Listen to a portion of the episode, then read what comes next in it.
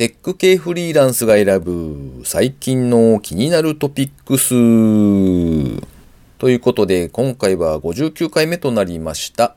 この番組ではですね、フリーランスのエンジニアである私 S が最近気になったニュースや記事をサクッと短く紹介しております。IT 関連をメインにですね、スタートアップ企業ですとか、新しいサービスの紹介など、気になったものを好き勝手にチョイスしております。今回は記事を一つ紹介しまして、その後、スマホアプリのエンジニアであるフォルテさんへのインタビュー3回目をお届けしたいと思います。それでは今回紹介する記事は、ネット記事の英数字を半角に、神戸新聞ネクストが方針を変えた理由、IT メディアニュースさんの記事ですね。新聞社のサイトって記事の中で URL とかがあるとですね、なぜか昔から全角で書かれていた、で、それに関する記事ですね。現状ですと日経新聞なんかのごく一部を除いてはですね、ほとんどの新聞社が URL 等は全角表記なんだそうです。で、何かそういうルールみたいなものがあるかというとそういうわけじゃなくてですね、原稿を執筆するソフトの仕様としてそうなっているというのとですね、特に要望がなかったというのが、まあ、現状のその理由だそうです。で、新聞社のネット記事って英数字はなぜ全角っていうタイトルの記事を掲載したところ反響があったようで、神戸新聞ネクストの編集部では方針を転換したということだそうですね。確かに URL なんかはですね、全角にしても別に嬉しくはないだろうなという気がするんですけれども、ただ半角の数字とかに関しては結構最近悩みどころというか、自分自身がですね、老眼がひどくなっているというのもありまして、例えば LINE なんかでこうメッセージを相手に送るときなんかには結構全角にわざわざしたりとかっていうことをちょっと考えて入力したりはしていますね。で逆にですね、銀行の口座番号なんかをこう、必要があって伝えるときなんかっていうのは、コピペしてそのまま使ってもらいやすいように、あ、半角の方がいいよな、なんてことを考えるわけで、結局のところですね、相手に対する思いやりがあるかどうか、みたいなところが重要になってくるんでしょうね、ということを感じた記事でした。それでは、ホルテさんへのインタビュー第3回をお聞きください。今回はホルテさんへのインタビュー3回目となります。ホルテさん、今回もよろしくお願いします。よろしくお願いします。えー、前回は大変楽しいお話をお聞かせいただいて、えっ、と、うんうんと思って聞いてましたけど、えっと、その後、えっと、どうなるんでしたっけ？で、まあ、その案件の後に、まあ、SIR を辞めて転職をして、ウェブ系に行ったって感じですね。うん、うん。ウェブ系というのは具体的に言うとなんか、うん、どういう、なんかジャンルだとか技術だとかって？うんうん、えっ、ー、と、特に社名とかサービス名はでは言わないんですけど、うん、あの、某旅行比較サイトで CM よくやってるみたいな感じのサイトの、うん、まあ、ウェブサイトを作る会社ですね。っていうと大体2つぐらいに絞られると思うんで、まあどっちとは言わないんですけど。うん。うん。でも、ということは、まあ確かに、うん、おすごい、すごいなというか、ウェブ系なんですねっていうところですね。うん。うん、なんですけど、意外と入ってみたら、あの、歴史の長いサービスだったので、結構レガシーっぽいというか、うん、あの、まあ、そこ PHP でサーバーサイト書かれてたんですけど、はい。そこもオレオレフレームワークというか、独自フレームワークになっていて、だいぶ魔改造に魔改造を重ねられていて巨大な ソースフレームワークを読み解くみたいなのがあったりとか。うん、なるほどね。そこの会社は、えっと、うん、どれぐらいいらっしゃったんです？期間的には。えー、っと、そこは2年と3ヶ月ですね。うんあでも、それぐらいいらっしゃれば、まあ、だいぶわかるようになってきてっていう感じですよね。うん、そうですね。なんで、結構 PHP だったんで、言語的にはすぐ慣れて、うん、結構、そこでもちょっとちっちゃい案件は、PL、プロジェクトリーダーっぽい動きをしたりとかっていうのもやって、結構もう仕事にはだいぶ慣れていた感じでしたね。うん。うん。その頃っていうのは、社外の勉強会だとか、そういったものってもうやってらっしゃったんでしたっけ、うん、いや、全くやっていなくてですね。うん、で、そのエサイヤが結構、まあ、働き方としては結構ブラックだったので。あ、そうなんですね。あ、はい、そうかそうか、ごめんなさい。間違えた。あの、前の SIR の時がですね。そうです、そうです。はい、はい、まあウェ、ウェブ系も年に1回ぐらいはそういう時期があったんですけど。あ、あそうなんですか？はい。なんで、結構その反動で、ウェブ系はすごい遊んでたんですよね。うん。で、結構その、福利厚生とかで、なんか、社内サークルみたいな、部活動みたいなのを奨励している会社で、で、ミニ四駆をやってるサークルみたいのがあったんですよ。うん。で、まあ、ミニ四駆っていうか、プラモデルをやるサークルの中でミニ四駆が流行っていたって感じなんですけど。ほうほう、なるほどね。で、僕、プラモデルがすごい好きで、ミニ四駆も昔やってたんで、うん、子供の頃に。で、そこでまたミニ四駆を始めて、会社の人とレースやったりとか、うん、あとまあ、ゲームすごい好きなんで、まあその仕事以外のだいたい9割方の時間はほとんどゲームをし続けるみたいな。生活をしたりとかしていたので、勉強会とかブログを書こう、技術系のブログを書こうとか、そういったことは全くやってなかったですね。うん,、うん。なるほどね。じゃあもう完全にゲームに没頭してっていう感じなんですね。いやもう本当そんな感じで、なんか、夏休みとかあるじゃないですか。会社、はいはい、お盆休みみたいな。はい。で、たまたま夏にゲームの新作とかが出ると、うん、もう発売日にその夏休みを合わせて、ちょっと世界救ってくるんで休みますって言って。はあ。うん。ぶっ続けでゲームをやり続けるみたいなことをやってましたね。ねはい。へえ。もうこもりっきりって感じですかじゃあ。ああ、もう完全に寝落ちするとこまでゲームをやって、6時間とか3時間だけ寝て、はい、また起きてゲームをするみたいな、生活を3日4日続けるみたいな。かっこいい。ええそれは、あえっと、うん、ロールプレイングとかのジャンルなんですかね？あ、そうです。それ、まあ別に隠す意味ないんで、タイトルを言うと、はいはい、ドラゴン、ドラゴンクエスト11っていうドラクエ11が出た時の話なんですけど。ほうほうほう。なるほど。ああ、うん、なるほどね。じゃあ、そういうゲーム三昧の生活と、ウェブ系のその企業に勤めるという仕事の面と、で、割とバランスよく過ごしてた感じなんですかね。そうですね。働く環境としては、すごい、まあ、ホワイトというか、それが普通なんだと思うんですけど。ああ、なるほど。たまに残業するぐらいで、あの、ほとんど毎日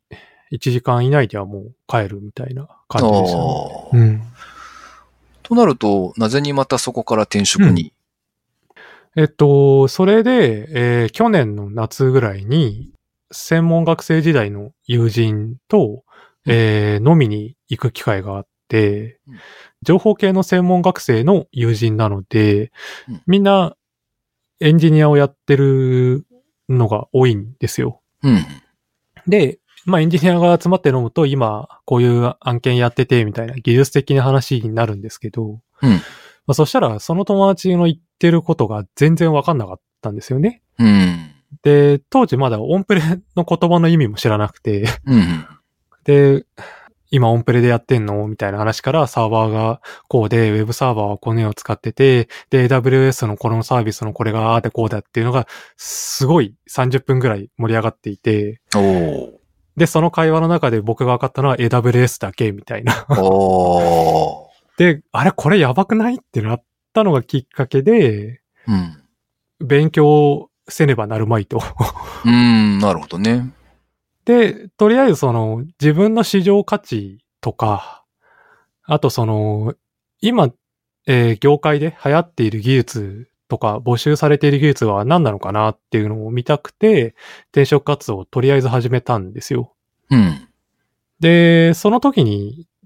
えー、っと、たまたま、ポッドキャストの存在を知って、ほうほうまあ、それがしがないラジオだったんですけど。へえ、リビルドではなくそうなんです。リビルドじゃなかったんですよね。へえ。多分その、ウェブ系とか、なんかエンジニアとか、転職とか入れてたんで、ああ、そうか、そうか。多分その系統のキーワードで Google 先生が出してきたっていう感じだと思うんですけど。どね。うん、で、転職活動を始めて、なんかいいところに行けたらいいな、みたいなことをやっていたら、その時一緒に飲んだ専門学生時代の友人が、ちょうど今募集してるからどうって言ってくれて、で、それがスマホの開発、アプリの開発で、で、僕、スマホの開発未経験だったんですけど、うん、まあ Java の経験があるから Android がいけそうだっていうのと、うん、えー、まあ、それなりに経験があるのと、まあ、えっと、PHP とかもやってたんで、その、アプリの API 側の、ウェブ側ののもできそうだっていう部分もあって、うん、まあ未経験だけど、えー、同じ待遇、まあ、要は年収の話なんですけど、うんうん、で、いいよっていう結構破格の条件をもらえて、で、じゃあ新しい技術勉強したいんで、よかったらっていう感じで入ったって感じです、ね。うん。うん、うん。なるほどね。そうか。そして、まあ最初の頃にお話しされていたような感じに今はなっているということか。そうですね。結構、今の会社でも多分楽をし続けるというか、普通なら今の会社が多分すごい楽なんですよ。うん。で、入って一回もまだ残業したことがなくて。おお素晴らしい。で、うん、言われたことだけやってればいいっていうすごい楽な状況で新しいことも勉強できてるんで、うん。全然今の環境でいっちゃいいんですけど、うん。まあやっぱりマネジメントとか、あとはその、まあ一個前の転職が他のとこ見ないで決めちゃったっていうのもあるんで、うん。やっぱりちゃんと他のとこを見た方がいいかなっていうのも、やっぱり、あの、外に最近出るようになったんで、いろんなエンジニアさんと知り合うと、やっぱそういう思いもあって、うん。うん、そうですね。うん。いろいろこう客観的に世界が見えてくるというか、そういう感じがありますよね、うん、やっぱり。うん。マネジメントをやりたくないエンジニア多い問題みたいなあるじゃないですか。そうですね、うん、っていうのもあるんで、もう全然、僕は正直仕事でコードを書かなくてもいいとさえ思っているので。ああ、そうなんだ。へえ、うん、なんで、それが、そのプロダクトに対してもチームに対しても会社に対してもユーザーに対しても価値を与えられるのであれば、うん、そういう貢献の仕方をしたいと思っているので。うん。うん。なるほどね。うん。なんか、その、うん、うんと、マネジメントじゃないな。例えば、技術書以外に読んでいる、まあ多分チームビルディング関係とかは、うん。例えば本読まれていたりとかはすると思うんですけど、なんか、うん、うん、他に、例えばビジネス書だとか、心理学だとか、マーケティングなり、そういった別分野でこう気にかけてるものってなんかあります？それは読んでいる本でってことですよね。そうですね。どんなジャンルに手を出しているかみたいな。ああ、技術書以外、えー、っと、そういう意味で言うと、沢渡あまねさんっていう人の、うん、えっと、マネージャーの問題地図っていう本だったりとか、へあと、ちょっと毛色が変わるんですけど、えー、っと、嫌われる勇気っていうアドラー心理学の、はい、はい、本とか、うん、えー、っと、あと、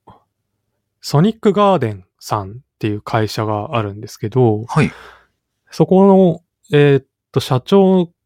の方かな？が出された、管理ゼロで成果を上がるっていう、うん、えっと、マネジメントをしないっていう本だったりとか、うん、最近はその、えー、プログラミング言語に関係ない、えー、マネジメント領域の本だとそういった本を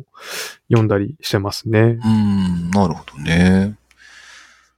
なんかそのあたりで、これめっちゃ良かったっすよっていうか、まあその今おっしゃってたようなジャンルじゃなくても全然いいんですけど、あの、うん、なんなら漫画とかでも全然いいんですが、もうこの本めっちゃ良かったっすよ、みたいなのって今までありました？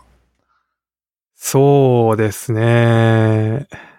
え、本当に何でもいい感じですか？はい。マネジメントに関係なく？関係なく、はい。なるほど。と、今まで僕が読んだ本の中で一番いいな、良かったなって思った本は、えっと、星を継ぐものっていう SF 小説がすごい好きで、ほうほう。で、これも多分2、30年ぐらい前の小説だと思うんですけど、結構 SF 好きの中では、あの、デファクトスタンダードというか、うん。有名な小説で、なんか SF をそん、そんなんていうか僕もほとんど読まないですが、それでもそのタイトルは聞いたことがあるという感じですね。あ本当ですか、うん。あの、も、もともとは小説なんですけど、うんえっ、と、数年前に漫画化もされてたりして、へえ。結構そっちは小説読まない人にも読みやすいと思うんですけど、うん。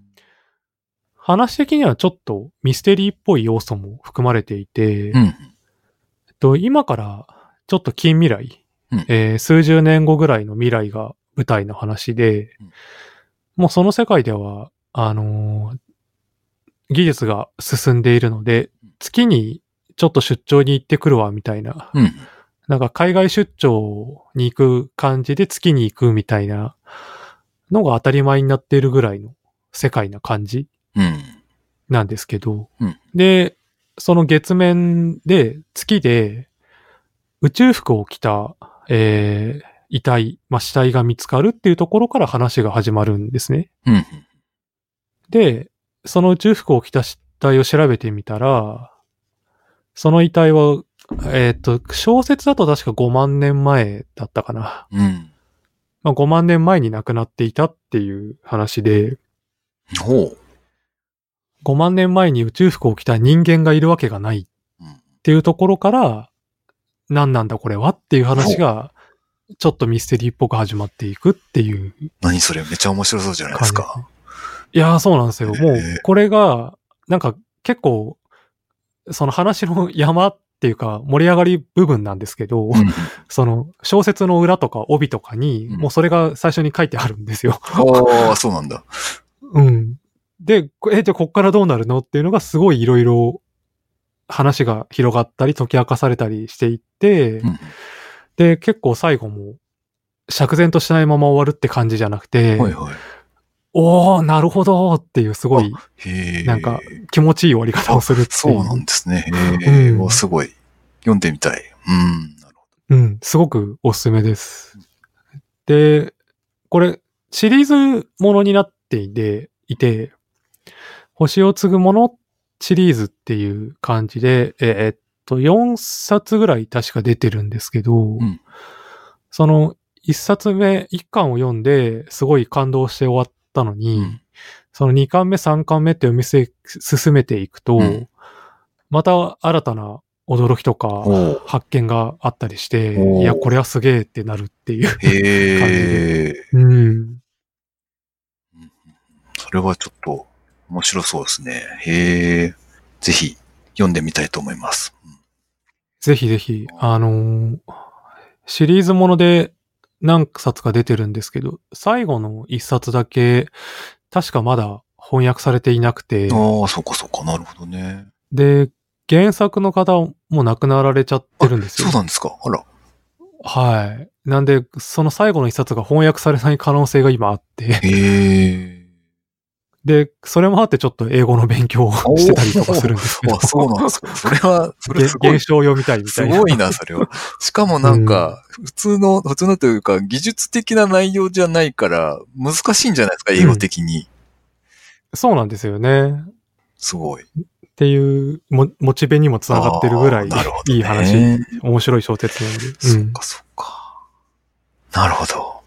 えっと、時間もそろそろですので、じゃあ3回目をうんこれぐらいで締めたいと思います。ホルテさんありがとうございました。はい、ありがとうございました。というわけで、ホルテさんへのインタビュー3回目をお届けしました。最後にですね、個人的な近況なんかを喋っておりますけれども、えー4月から新しく案件が変わりまして、ララベルと Vue.js で業務システムを作るみたいなお仕事に今携わっているところですね。で、最初だけはですね、1ヶ月で契約を継続するかどうか判断させてくださいというお話がありまして、で、結果的にはですね、継続でお願いしますということをおっしゃっていただいたので、ほっと胸をなで下ろしているという、そんなところですね。まあ、とはいえ、3ヶ月ごとに契約を更新するかどうかっていう、そういう判断のタイミングがあるので、いつまで続くかわからないというところは、まあ、フリーランスあるあるな話であったりしますね。で、新しい環境でですね、自分も含めて数名の方が開発をされているんですけれども、自分以外はですね、全員自費で購入したリアルフォースを持ち込んでいらっしゃるんですよ。で、デスクトップの PC が用意されてて、それを使ってるんですけれども、さすがにその本体についてきた純正キーボードがヘニョヘニョ感がありまして、めちゃめちゃ打ちにくいんですね。で、お仕事の継続も決まったわけで、ここは一つキーボードを調達せねばと思っていろいろ考えていたんですが、やはり他の方の影響もありまして、リアルフォースっていいのかなみたいなことを考えてたんですよね。でも、とはいえ2万超えのキーボードなので、まあそう、そう簡単に買うぜとかはちょっと思えずですね。で、自分自身が親指シフトのキー入力なんですよ。で、えー、それで使えそうなキーボードって結構限られてくるので、それに良さそうなものってなんかあるかしらと思っていろいろ探してたらですね、パソカツラボさんというサイトがありまして、そこで親指シフトとは練習、キーボード、断念した理由、普及しない理由、その他の配列などという記事を発見しまして、読んでたんですね。そしたらまあ昔自分のサイトに投稿していた記事とかも取り上げていただいておりまして、おお、恥ずかしいとか思いながらちょっと読んでたんですが、かなり本格的に研究されている記事だったんですね。で、そもそも親指シフトは本当に速いのかみたいなところから一応考察とかも書かれていたり、実際にいろんな方がこんなスピードで入力できているみたいな動画なんかを紹介されていたりしてですね、結構ボリュームのある記事でした。でその中でですね、タイプウェルっていう割と有名なフリーウェアなのかな？キーボードのタイピングソフトがあるんですけれども、僕もそれをいつも自分で使っていて、それでスピードを測っているんですけれども、そのパソカツラボの記事を書かれている方が、実はめちゃくちゃ入力が速い人みたいなんですね。自分が60何秒かかっているやつを20秒台で打ってるんですよ。なので、え、俺の倍かみたいな話で、途中からですね、ははーみたいな感じで読んでおりました。で、まあ、やはりリアルフォースなんかも紹介されておりまして、ご本人もそれを使っていらっしゃると。で、なおかつ、大加圧 30g がめちゃめちゃいいぜという話が書かれておりまして、あ、そうか。まあ、最終的にここになるのかなと思いつつですね、じゃあ 30g のやつをちょっとまあ半ば諦めたというか、観念して、リアルフォースのオーカーツ 30g のやつにしようと、まあ心に決めたんですね。で、リアルフォースって、まあ当然高いっていうのは分かってたんですが、ちょっと前に、ちょっと前にと言っても結構経ってると思うんですが、新しいシリーズになったんですよ。で、えー、そのシリーズ、種類もいろいろとあるんですけれども、どうもスペースキーが昔に比べて妙に長くなっておりまして、これは親指シフトにはだいぶ無感なという配列なんですね。なので、じゃあ、そうか、古いやつで中古を探せばよいのだということに気がつきまして、結構時間がかかったんですが、ラクマという楽天がやってるサービスですね。あちらで PS2 接続。今時だと USB が普通なんですが、昔のあの PS2 の接続ですね。プレステ2じゃないですよ。そういう端子がありまして、なおかつ Windows キーがない106キーというやつですね。それが6500円というのを発見しまして、えー、ポチッと購入したわけでした。で、届いてですね、なんか、めっちゃ古いものだけに、なんか微妙に本体がたわんでいる感じがあるなというのがあって、ちょっと心配だったんですけれども、まあ、使ってみたら別に大して問題はなくですね、快適にキーボードが入力できていますよというところですね。あ、これはなんか、ほんとめっちゃ安心して売ってるという感覚があって、ああ、良い買い物でしたという感想ですね。ちなみに先ほど紹介した記事ではですね、親指シフトに関していろいろと、まあ、本当に速くなるかとか、どれぐらい速くなるのみたいな話も書かれているんですが、個人的な感覚としてはですね、ローマ字入力から親指シフトに切り替えた時に、まあ、何年もかけてですね、確か4年とかだったかな、かかったんですが、その先ほどのタイプ L で測ったスピードがローマ字の時をようやく塗り替えたんですよね。なのでかなりちゃんと速くなるまでには時間がかかってしまうんですけれども、そこの速くなったインパクトよりはですね、窓使いの憂鬱っていうアプリがありまして、要するに Windows 上のキー操作をすべて Emacs のキーバインドにしてしまえというものなんですよ。なので、Excel とか、まあ、当然 Word とかですね、そういったすべてのアプリ上で、カーソルキーを一切使わず、ホームポジションをずっと維持したまま入力ができるという状態になるので、それを導入した時のインパクトの方がよっぽど大きかったなっていうのが振り返った感想ですかね。窓使いの憂鬱自体もですね、あの、いろいろと変遷というか経緯があって、現状だと OS 側のその制約なんかがいろいろあって、もうすでに開発もストップしてますし、後継のアプリもいろいろあるんですが、僕自身はのどかという有料版のものを使っております。まあそれ自体もですね、だいぶ前に更新がされていない状態なんですけれども、なんとかまあそれで使えているという感じですね。で、まあ親指シフトにしろですね、窓使いの憂鬱にしろですね、環境の設定が結構面倒というか、いろいろアプリを駆使して環境を構築しないといけないっていうのがあるので、まあ、よほどのマニアな人でない限りおすすめはできないなというのが正直なところかと思います。まあエンジニアさんならすぐに普通にできるとは思うんですが、皆さんもキーボード入力のハックどうされているんでしょうか？こういうのがあるぜみたいなのがありましたら、ぜひ Twitter でシャープテクフリのハッシュタグをつけてコメントをいただければと思います。それでは今回も最後までお聴きいただきありがとうございました。それではまた。